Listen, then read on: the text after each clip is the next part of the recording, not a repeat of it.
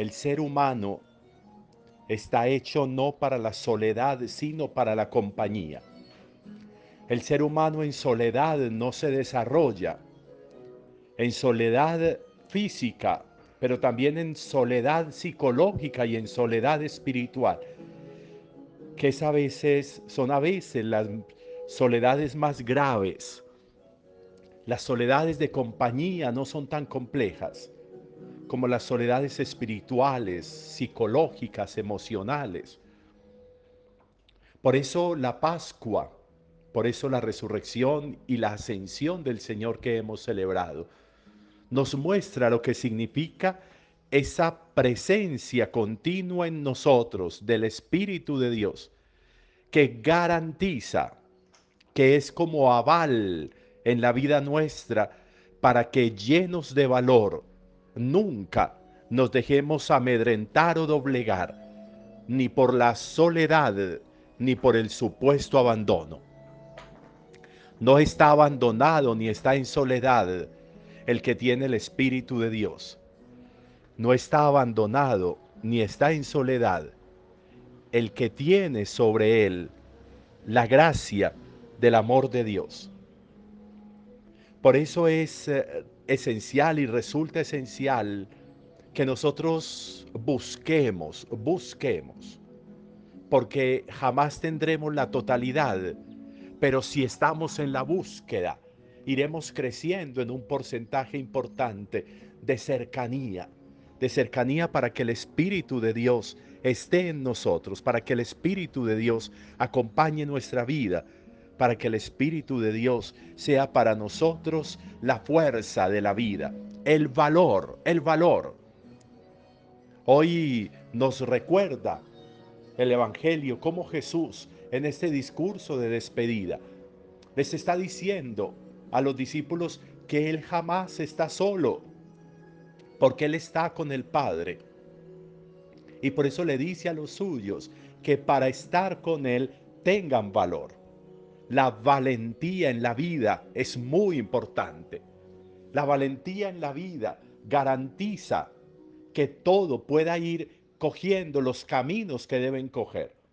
Pero si nos dejamos llenar de miedo, si ante cualquier palabra suelta y ociosa, nosotros nos doblegamos, lo perdemos todo.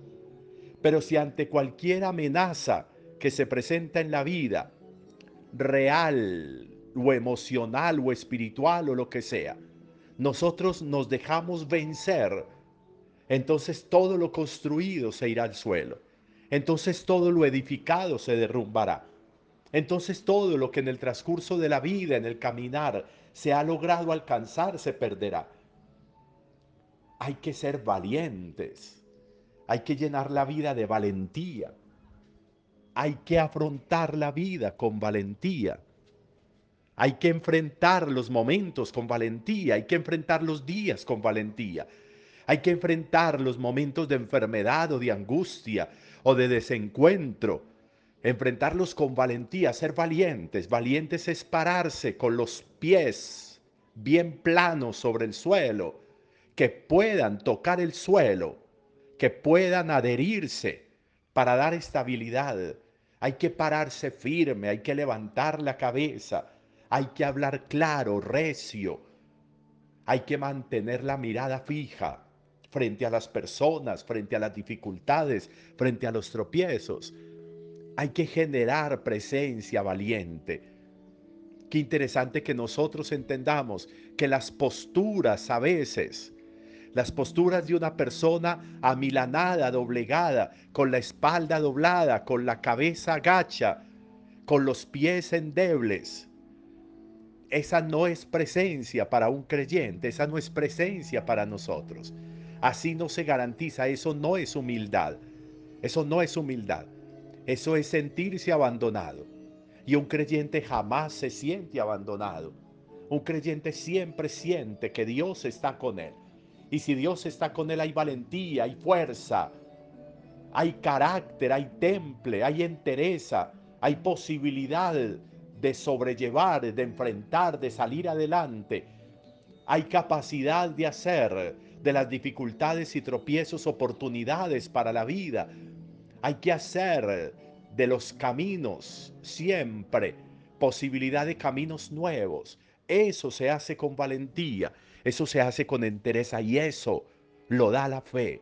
Eso lo da la fe, eso lo da el Espíritu de Dios en nosotros, eso lo da el Espíritu de Jesús en quienes creen y creemos en Él.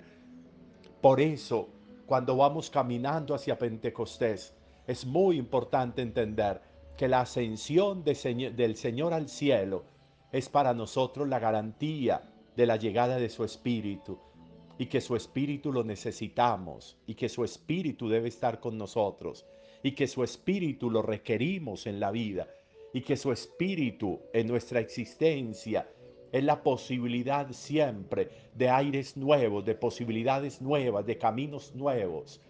No nos dejemos doblegar, no nos dejemos vencer.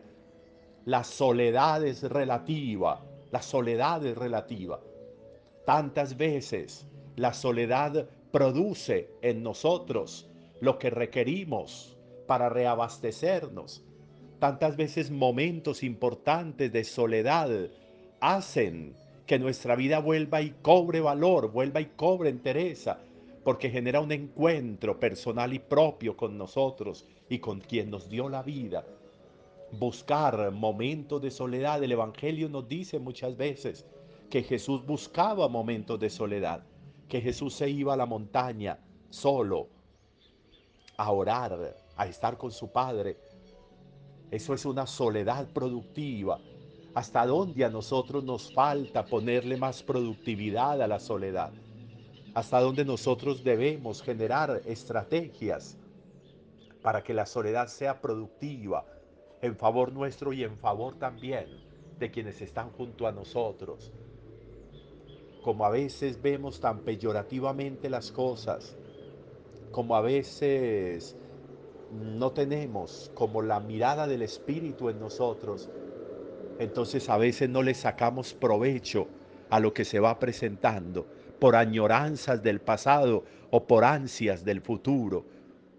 Lo de hoy es lo que tengo. Y si hoy no hay nadie conmigo, estoy yo y está mi Dios. Y ahí hay suficiente para producir.